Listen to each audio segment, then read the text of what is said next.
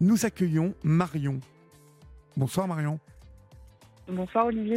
Bonsoir. D'où nous appelez-vous et quel âge avez-vous Marion Alors je vous appelle d'Uzeste, dans Oui. le Gard, Oui. et euh, j'ai 36 ans, Vous avez 36 ans, d'accord. pour quelques jours encore. D'accord. Euh, 36 ans, Voilà. Uzès. euh, de quoi voulez-vous me parler? Dites-moi. Alors je voulais parler euh, de ma fille. En fait, j'ai entendu le témoignage de la maman de Julia. Je crois que c'était hier ou avant-hier, une, une, une dame qui Michel. suicidée. Oui, Michel. voilà. Dont la, dont la, la, la fille euh, a mis fin à ses jours euh, pour bipolarité. hein. Elle était euh, atteinte de bipolarité. C'est Oui, de ça, ce et- témoignage dont vous voulez parler? C'est hum, en fait euh, son témoignage m'a fait écho euh, à ma fille euh, qui a qui va avoir 16 ans. Oui. et puis euh, qui depuis depuis toute petite a des a des soucis au, au niveau du comportement mais elle a été suivie depuis ses 3-4 ans mais on l'a considérée petite comme une une enfant capricieuse Oui. et à 14 ans elle a commencé à à, à vriller un petit peu Oui. et se scarifier, faire des tentatives de suicide, etc. Et, euh, et du coup, euh, comme cette dame avait parlé de sa fille qui a commencé à ses crises à l'âge de 15 ans et ça s'est jamais arrêté, je- j'ai trouvé que ça faisait écho un peu à, à mon histoire et je me posais des questions sur euh, quel, euh, quel chemin on allait prendre en fait. Euh, parce que, en fait, vo- votre fille a quel âge aujourd'hui? 16 ans. Elle a 16 ans, d'accord. Et vous, vous pouvez me parler un peu d'elle? Quel, quel est son, son parcours euh, euh, depuis euh, un, un bon moment Vous pouvez me parler un petit peu d'elle? Oui, oui. Alors, euh, déjà, la naissance, euh, enfin, la grossesse a été compliquée. Son papa m'a quittée quand j'étais enceinte de 4 mois. Euh, voilà, donc moi j'étais assez en colère. Après elle, elle est née, j'avais l'impression en colère aussi. Elle est oh, d'accord, ok. Oui. Voilà, elle avait un visage très fermé. Et ensuite, ensuite donc elle est, elle est dyspraxique aussi. Ça, on l'a découvert au CP, dyspraxique, dysgraphique, euh, elle est multidys. Donc euh, un trouble du neurodéveloppement. Mhm. Et ça, c'est- pas facile. Euh, et elle a un TDAH qui a été détecté seulement à ses 14 ans. D'accord. Voilà, donc en fait, le suivi, si vous voulez, parce qu'entre ses 14 ans et maintenant, on avait. Euh, Je, je m'embrouille un peu, hein, c'est pas facile de raconter des choses comme ça.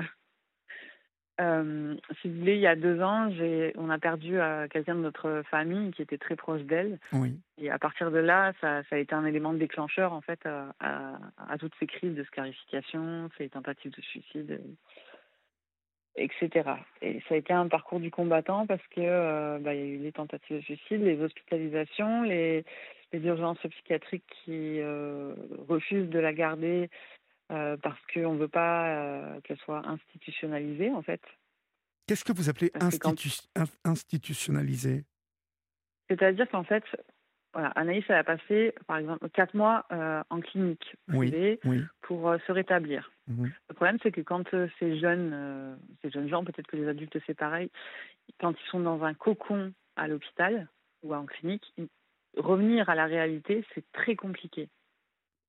D'accord. Donc, donc quand elle est sortie de, de la clinique, elle a recommencé ses crises de CTS, etc. Et du coup, à l'hôpital, euh, ils m'ont bien fait comprendre qu'ils ne la garderaient pas plus de deux jours Oui. même si ça pouvait, euh, les tentatives de suicide pouvaient euh, se réitérer une semaine après, Oui. parce que pour pas l'enfermer dans ce système-là, en fait. Mhm. Donc, C'est oui, d'accord. Qu'est- Qu'est-ce que vous pensez de vous en fait. Qu'est-ce que vous pensez de, de ça, de cet argument-là? Je pense qu'il est, recevable parce que effectivement, euh, c'est comme si elle devenait dépendante euh, de- du soin Oui. et, qu- et qu'il n'y avait plus rien qui comptait à part le soin. Et, et- et effectivement, ce, voilà, moi j'ai vu euh, le retour à la réalité, être dans, dans, dans la famille avec toutes les, les contraintes que ça peut, tous les enjeux affectifs, tout, ce- tout ce que ça peut lui amener, en fait, euh, c'est très compliqué à vivre. Tandis que quand euh, on est dans un hôpital ou dans une clinique, on est cocooné, on n'a rien à gérer, on n'a pas de contraintes, quoi. Mhm. On n'a pas de responsabilité, en fait. Oui. on n'a pas de responsabilité, mais, mais est-ce que ça ne met pas votre fille dans, dans une espèce de, de schéma comme ça, hospitalier, qui, bah, qui, qui, est peut-être loin de, de, de, répondre à ses attentes à elle Parce qu'à 16 ans, est-ce que être à l'hôpital comme ça, c'est quelque chose qu'elle vit comment elle? Bah, le problème, c'est que elle, elle, est, elle apprécie, oui, enfin, elle apprécie, oui, elle l'aime en fait, elle est, elle est, elle est vraiment, comment dire, pas dépendante du soin, mais à ce moment-là, elle se sent parce qu'elle a un besoin d'exclusivité qui est énorme en fait. Oui. Donc quand elle a le personnel soignant autour d'elle, elle se sent vraiment euh, déjà sécurisée et, euh, et, exister aussi parce qu'elle devient le centre de l'attention, pas que d'une seule personne, parce que moi, je, je, enfin, je suis seule à, à l'élever, donc, euh, elle a des frères, hein, mais je veux dire, voilà, je suis le seul parent. Du coup, euh, du coup, je suis embrouillée, c'est ce que je veux dire. Mais voilà, elle n'a pas d'enjeu. voilà, elle a plusieurs personnes, plusieurs référents qui s'occupent d'elle. Elle n'a pas qu'une seule personne. Elle n'a pas d'enjeu affectif avec eux. Je ne sais pas si vous comprenez. Hein. Non, non, je, je, je, comprends que c'est plus facile pour elle parce que euh, l'enjeu émotif, les enjeux émotifs dont vous parlez là, euh, sont moins mmh. élevés avec des étrangers qu'avec vous ou avec sa famille. Exactement. Ou avec ses amis. Donc elle est dans une certaine, sûrement, paix, sociale et un confort qu'elle n'a pas obligatoirement euh, à l'extérieur de l'hôpital où elle doit être plus en mesure de. Euh, elle, doit assurer. Vous voyez, je parle un peu avec ses mots, elle. et les nôtres, en fait. oui, ça, oui, elle doit. C'est-à-dire, elle, elle, a sûrement plus de pression.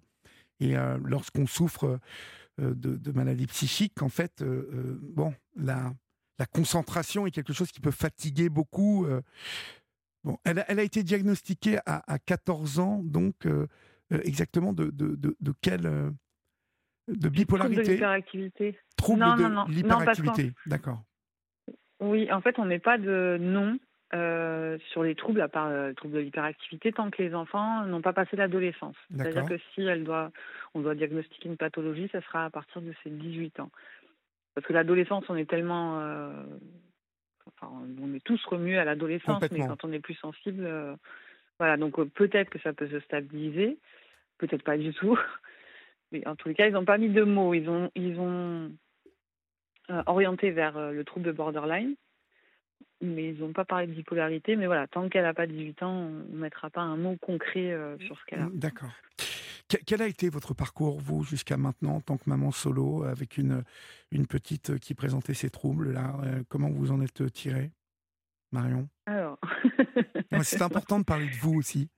Euh, on parle de votre fille ce soir, mais c'est aussi important que vous lâchiez un peu des choses pour vous, que vous me parliez de vous, bah parce que je, je, je, sais euh, combien c'est un parcours du combattant, pour un, et surtout quand on est seul. Ah oui, alors moi, ma vie, elle n'est pas simple. Parce que moi, mes trois enfants, déjà, ils sont euh, de trois pères différents. Donc, euh, les, deux grands sont rapprochés. Mathis, il va avoir 18 ans, Anaïs, donc 16. Oui. Et mon fils, 11 ans, je suis restée avec son papa, mon fils, pendant 12 ans. On est séparés depuis deux ans. Euh, mais moi, j'ai pas eu une vie très très simple, mais euh, je peux parler, on va dire, des deux dernières, années autour de ma fille, parce que c'est assez rocambolesque en fait. Parce que, oui, voilà, on va, on va, on va, on va rester là-dessus.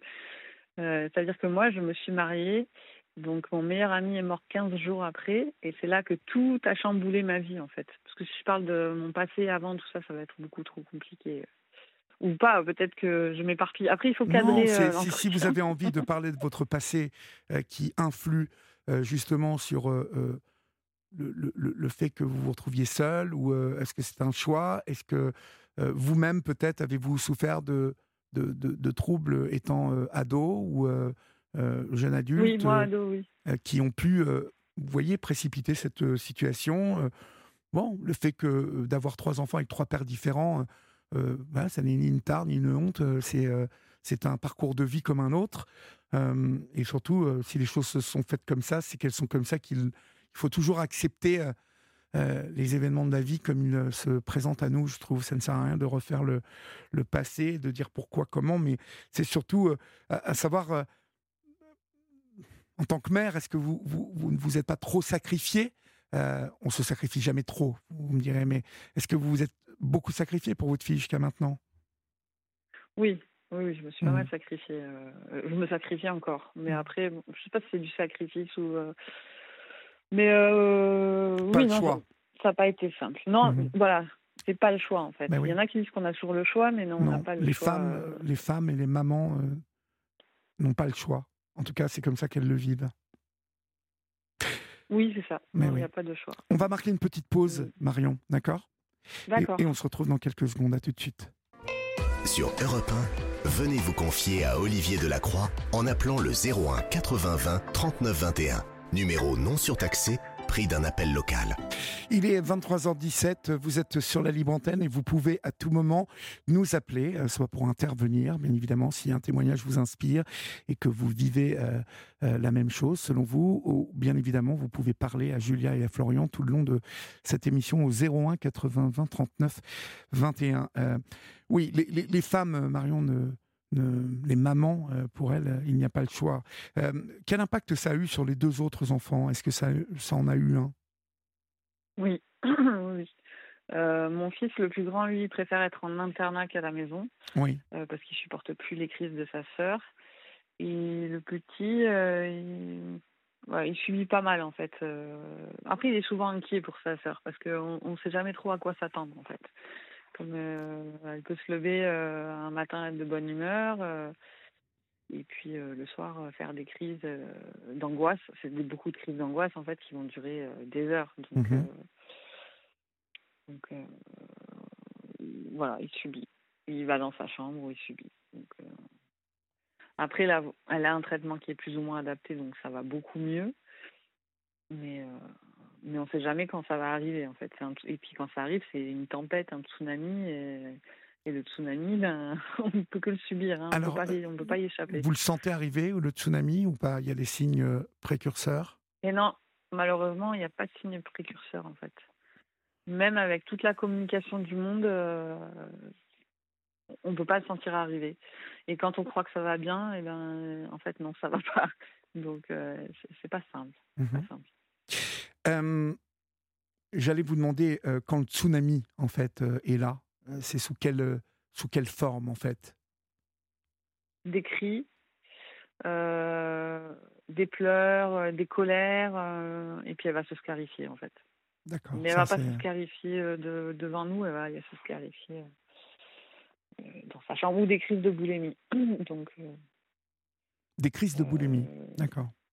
Oh, ouais, des crises de sucre. Euh, voilà, c'est presque avec des menaces. Si tu m'achètes pas de sucre, je vais me scarifier. Des choses comme ça en fait. Donc, Euh, ma- Maintenant, je cède de moins en moins Oui. à ses besoins, à ses cravings de, de sucre, parce que bah parce que déjà elle est en obésité aussi, euh, puis les traitements la font grossir, donc j'essaie de, de cadrer partout, Mhm. mais, euh, mais bon, ça c'est pas simple quoi. Je veux bien vous croire que c'est pas simple, mais euh, en fait, euh, vous, vous, com- comment faites-vous donc du coup euh, Vous lui donnez ce qu'elle veut ou ça se passe comment? Non, non, non, non, je la laisse faire sa crise et en fait, je reste très calme près d'elle, le plus calme possible, parce que c'est pas toujours simple de garder son sang-froid. Oui. Mais c'est la seule solution, en fait, d'écouter et de rester près d'elle sans trop réagir. Euh, voilà, d'être présente, juste présente près d'elle Mhm. et attendre que ça passe. Mais Il y a des fois, ça passe vite et il y a des fois, ça peut durer 2-3 heures. Oui, Donc, oui. euh, Et, et les autres petits donc n'ont pas euh, du tout de, de soucis? Enfin, si. Et non, le grand. Alors, le grand, il a, il était diagnostiqué TDAH petit et, et, et dyspraxique, en fait, Oui. mais, mais j'ai pas. Je, comment dire euh, pas, je suis pas rentrée dans le jeu en fait, mais je, l'ai forcé à travailler. à- je lui ai mis beaucoup la pression quand il était petit pour avancer, et j'y ai prêté peu attention, même s'il avait de la rééducation, des choses comme ça, mais j'ai pas mis beaucoup d'intérêt. C'est- C'est comme si, euh, voilà, tu fais avec. Contrairement à ma fille où ça a été tout le contraire. Et le plus petit, euh, lui, je pense qu'il a un trouble de l'attention. Mais c'est pareil, je le bouscule comme son grand frère. C'est- très bizarre en fait, je fonctionne pas du tout. euh, C'est beaucoup plus simple de fonctionner avec mes garçons, de les pousser. Ouais, de les pousser. Avec ma fille, ça a été tout de suite peut-être parce que, euh, comme euh, son père m'a quitté pendant la grossesse, il y avait un, un enjeu différent. Mhm. et, de la culpabilité. et du coup, on n'a pas du tout le même fonctionnement. Donc non, après, ils n'ont pas de gros problèmes. Quoi. Ils, travaillent bien à l'école quand même. Non, il n'y a, a, pas vraiment de. En fait. D'accord. Et, et, vous, comment vous en sortez en tant que femme, en fait? Vous, vous, vous, arrivez à avoir une vie de femme aujourd'hui En tout cas, une, une vie sociale un peu Ou c'est compliqué? Alors, c'est assez compliqué. J'ai quelqu'un dans ma vie qui, oui. est quand même présent. Mais après, euh, voilà, par exemple, euh, vous voyez, la dernière fois, j'avais décidé de faire de la boxe toute l'année. Et donc, le jour où je décide de partir à la boxe pour avoir une activité pour moi et vraiment me défouler, ben, ma fille, euh, elle a bu de la lessive. Oui, d'accord. Il faut que je reste coincée à la maison pas, en grande quantité, mais assez pour que euh, on appelle les urgences et puis que et puis qu'on soit bloqué en fait. Mhm. Donc du coup, j'ai voilà, une fois de plus, je sais que je ne peux pas faire quelque chose pour moi. Ouais, en fait, elle, elle, vous veut euh, un peu, elle est, elle est très exclusive avec vous visiblement. Ah oui, complètement. Oui. oui. Complètement. Et, et euh, ça, elle, elle, elle, le formule ou pas? Ou c'est quelque chose que, que, que, vous, vous devinez à travers les, bah, les actes un peu désespérés qu'elle euh, qu'elle commet? Bah, Oui, elle le formule à sa manière, mais euh, oui, par exemple, elle va faire des scènes de jalousie euh, par rapport à mon copain, par rapport à ses frères. Tu les préfères à moi, tu ferais pas, tu fais ça pour eux, tu ferais pas ça pour moi, tu fais jamais rien pour moi, alors que je fais vraiment tout pour elle. Quoi. Donc, non, elle, montre, elle exprime verbalement, physiquement et de par ses réactions qu'elle a son besoin d'exclusivité. D'accord. Comment comment comment euh, donc avec votre copain ça ne pose pas de problème euh, aujourd'hui ça? C'est pas c'est pas quelque chose qui euh, crée un, souci au sein de vos relations? Alors heureusement c'est quelqu'un qui est très ouvert d'esprit qui a un grand cœur sinon je pense que si c'était ça dans avec mon ex-mari c'était très problématique le comportement de, de ma fille. Oui. On est resté 12 ans ensemble mais ça crée beaucoup de tension. Après, lui, il avait des, lui, il avait des troubles de la personnalité borderline aussi, donc c'était d'autant plus, je pense, euh, compliqué à gérer pour lui. Vous avez été assez gâté, vous, dans l'ensemble? Hein? Ah oui, oui, mais oui, je vous raconte. Euh, parce que ma mère, je pense, c'est borderline. Si vous voulez, moi, j'ai vécu.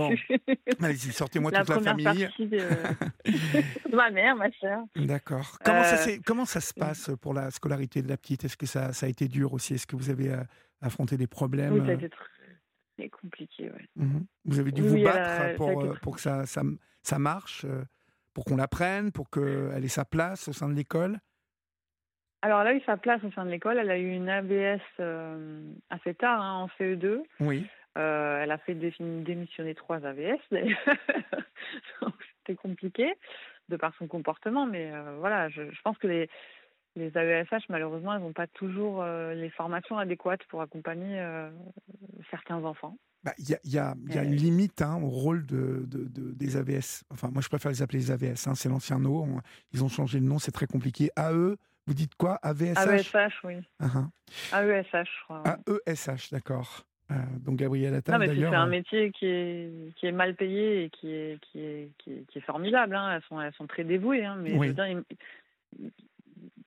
par rapport au métier que c'est, il y, a un, il y a un manque de formation, et un manque de salaire, un manque de beaucoup de choses. Moi, je, ces femmes, je les bénis, elles sont formidables, mais, le, ça devrait être plus complet comme formation. Voilà, je pense. Mais complètement, vous avez raison. Mais euh, le, souci euh, aujourd'hui, c'est de, de, de, voir que bon, on, on les euh, on ne les traite pas super bien encore. Hein. C'est compliqué en tout cas. Mais elle a été accompagnée, mais vous, ça va. Vous, vous, au niveau de la de comment de, sa scolarité, ça a été, vous dites. Elle, s'en est sortie. Ça a été. Elle s'en sort. Elle était en classe Ulysse l'année dernière, donc c'est un dispositif Ulysse. Oui, je connais. Ouais. En fait, voilà. Mhm. Et cette année-là, elle est rentrée dans une maison familiale et rurale, ça s'appelle une MFR. Oui. Donc elle fait un, un CAPA, service à la personne. Et là, euh, elle n'a pas d'AVS parce que je n'ai pas pu faire, enfin je n'ai pas pu faire, je n'ai pas fait de dossier MDPH parce que j'ai eu tellement d'informations différentes et qu'il faut que ça soit très ciblé pour la MDPH. Oui.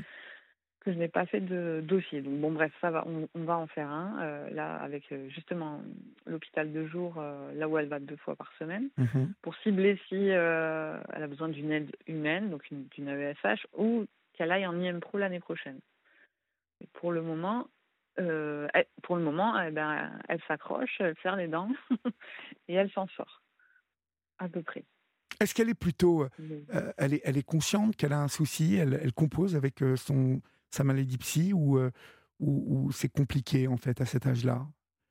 J'entends par là Non, c'est que, très compliqué. ouais, elle ne l'accepte pas Le vraiment. regard des autres, non, elle accepte. Alors, euh, elle sait qu'elle a besoin d'aide, mais elle veut pas d'aide parce qu'elle veut être comme les autres. Oui, Et, et du coup, c'est là où c'est compliqué parce que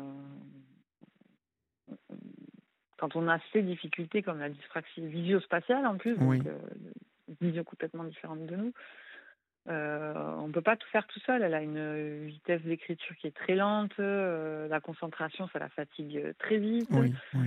Donc, elle est consciente de tous ces, ces petits handicaps, mais en même temps, elle aimerait se débrouiller toute seule. Mais après, c'est quelqu'un de très volontaire, très volontaire et très très courageux. Donc, euh, donc on ne peut pas lui enlever ça en fait. C'est- Puis elle est très intelligente aussi. Mhm. Donc ça doit être, voilà, si on se met à sa place, c'est comme si on était avec des gants euh, pour faire euh, quelque chose de très minutieux, euh, et qu'on est très intelligent, mais que ça ne connecte pas avec le, le corps, quoi. Donc non, c'est- très dur à vivre. Et puis Mhm. la différence, puis elle est, elle est aussi en, en- en obésité, ce qui n'aide pas par rapport au Elle est en obésité, ouais. C'est le problème de, de- des effets secondaires de, des traitements aussi, puis si vous me dites que le sucre est présent. On va marquer une nouvelle pause, Marion, et on se retrouve dans quelques secondes. À tout de suite. Vous aussi, venez vous confier à Olivier Delacroix au 01 80 20 39 21. 23h28, euh, presque 29, tiens, et vous êtes sur Europe 1, et c'est votre libre antenne, chers amis. Euh, Marion, co- comment vous envisagez, comment vous avez, ah, pardon, comment envisagez-vous l'avenir? Est-ce que vous arrivez à vous projeter avec une petite euh, euh, qui, euh, qui, bon, qui représente certains, certains problèmes euh, et qui euh, a 16 ans, donc euh, elle va rentrer dans, dans l'âge là où euh, comme vous le disiez tout à l'heure, les choses ne sont pas encore to- totalement diagnostiquées, totalement euh, là. Euh, qu'est- qu'est-ce que qu'est-ce que vous redoutez le plus en fait? Euh, bah, qu'elle soit pas autonome plus tard, en fait. Oui. Que- qu'elle n'arrive pas à trouver sa place dans la société, parce que le but, c'est quand même qu'elle trouve euh, sa place dans cette société, quoi. C'est pas, c'est pas autre. Oui, voilà. Non, l'avenir est trop incertain, en fait. J'arrive pas trop à me projeter. Mhm. Donc, euh, Vous êtes entouré, j'ai l'impression quand même. Vous vous avez euh, vous avez une vie sociale, vous euh, vous avez des, des- des amis, j'ai cru comprendre. Vous avez un groupe d'amis autour de vous. Alors, euh, oui, j'ai des amis qui me soutiennent. Mais euh, là que je vois très peu en ce moment parce que je travaille beaucoup. Mais, euh, mais après, c'est- rigolo parce que son papa, qui s'occupe très peu d'elle, a eu un autre enfant. Et en fait, avec son ex-belle-mère de ma fille, Anaïs, on fait une garde partagée. C'est-à-dire que je garde son frère et elle prend ma fille. Donc en fait, on s'entraide, mais c'est mon soutien le plus proche. Vous voyez? Ah, c'est drôle, c'est votre, votre ex-belle-mère qui, euh, qui euh, assure le service après-vente, en fait. C'est ça, l'ex-belle-mère de ma fille. Ouais, Ouais, c'est plutôt, c'est bien, mais c'est sa grand-mère en même temps. hein. Donc, euh, Non, non, non, c'est la mère de son petit frère. ah, d'accord. Ah oui, donc j'y étais pas du tout. D'accord. Non.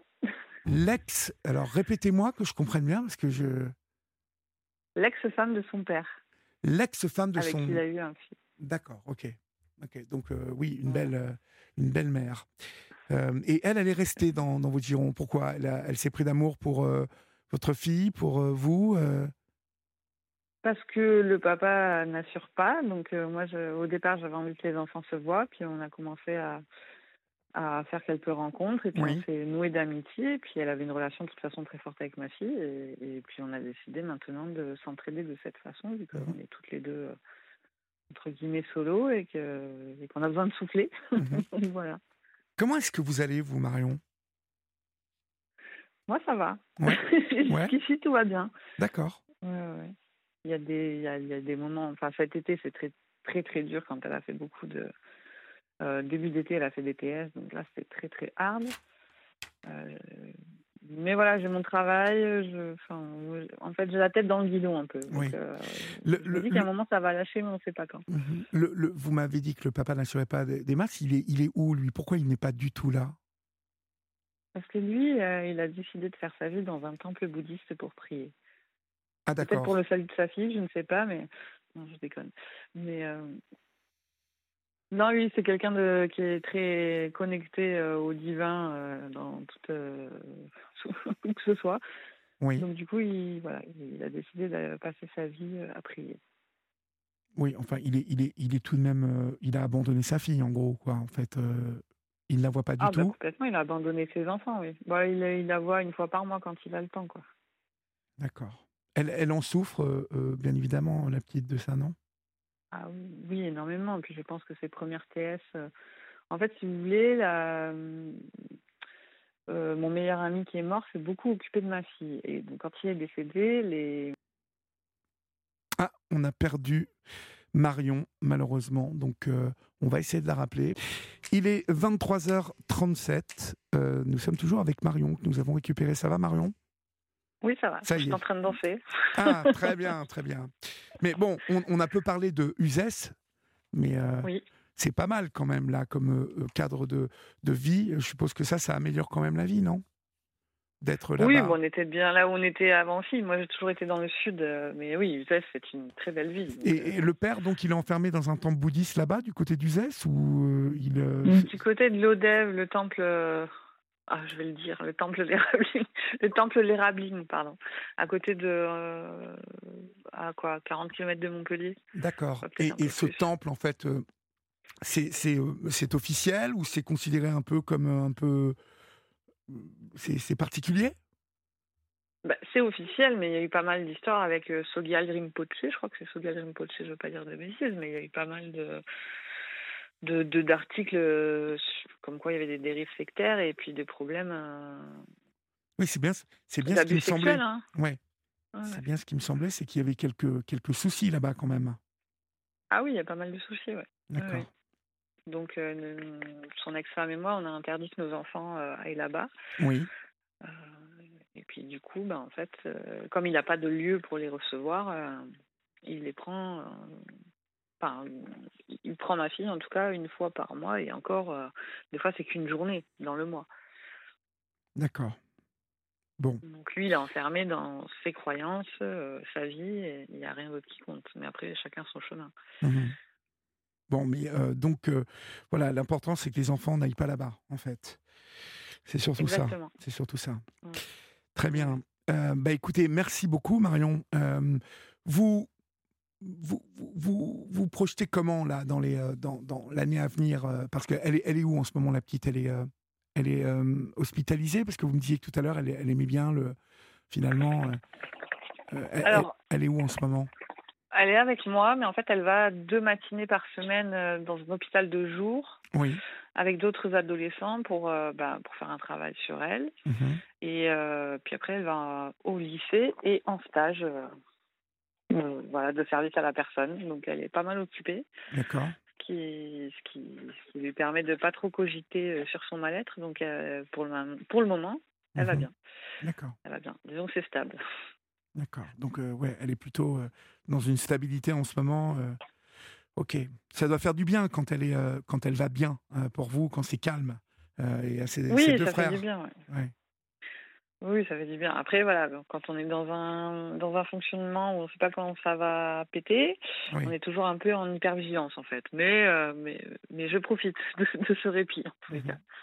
Très bien. Mais écoutez, je vous souhaite bon courage en tout cas. Euh, N'hésitez pas à Merci. rappeler hein, si vous avez besoin. euh, vous connaissez le chemin. on peut toujours échanger. Voilà, ça fait toujours du bien de parler. Ok? Eh Oui, ça fait du bien. Très bien, ben, je vous remercie. ben, Super. Ça vous a fait du bien? Oui, oui. Bon, eh ben, tant mieux. Voilà, c'est fait pour ça. Bonsoir Chloé. Parfait. Au revoir. Marion, je vous appelle. Chloé, moi. Excusez-moi, bonsoir Marion. venez vous